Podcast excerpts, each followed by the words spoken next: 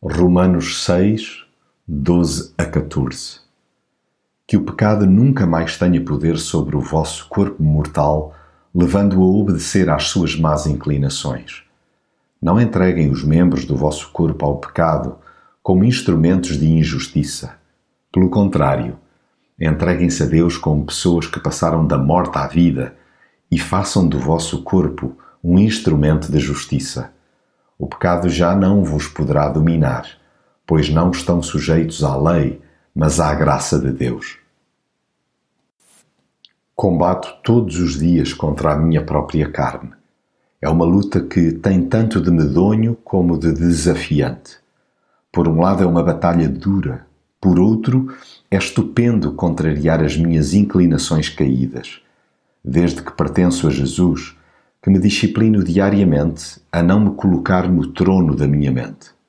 Não é fácil, mas é a única forma de impedir que o meu engodo para o mal se concretize. O erro atrai-me sem que o queira. Derrapo com uma facilidade que não desejo. Sou minúsculo por dentro, apesar dos centímetros que tenho por fora. Por isto mesmo, o meu alvo é chegar à estatura de Cristo. Ele que silenciou a sua vontade para que a do Pai fosse cumprida, é a minha inspiração. Agora que vivo sob a alçada da graça, aceitei o repto de não me vergar ao pecado. Não quero estafar a vida em perversidades. Apesar das tentações continuarem a pairar por aí, já não me convencem.